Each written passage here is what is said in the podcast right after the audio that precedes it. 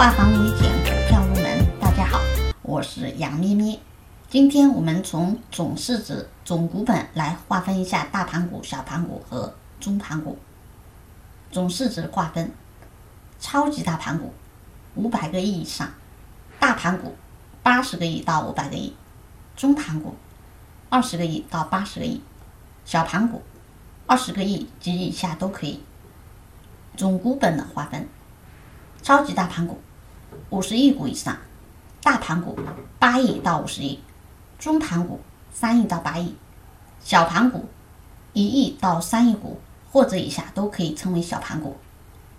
以上是我们的划分，更多股票知识可以查看文字稿或者评论区留言。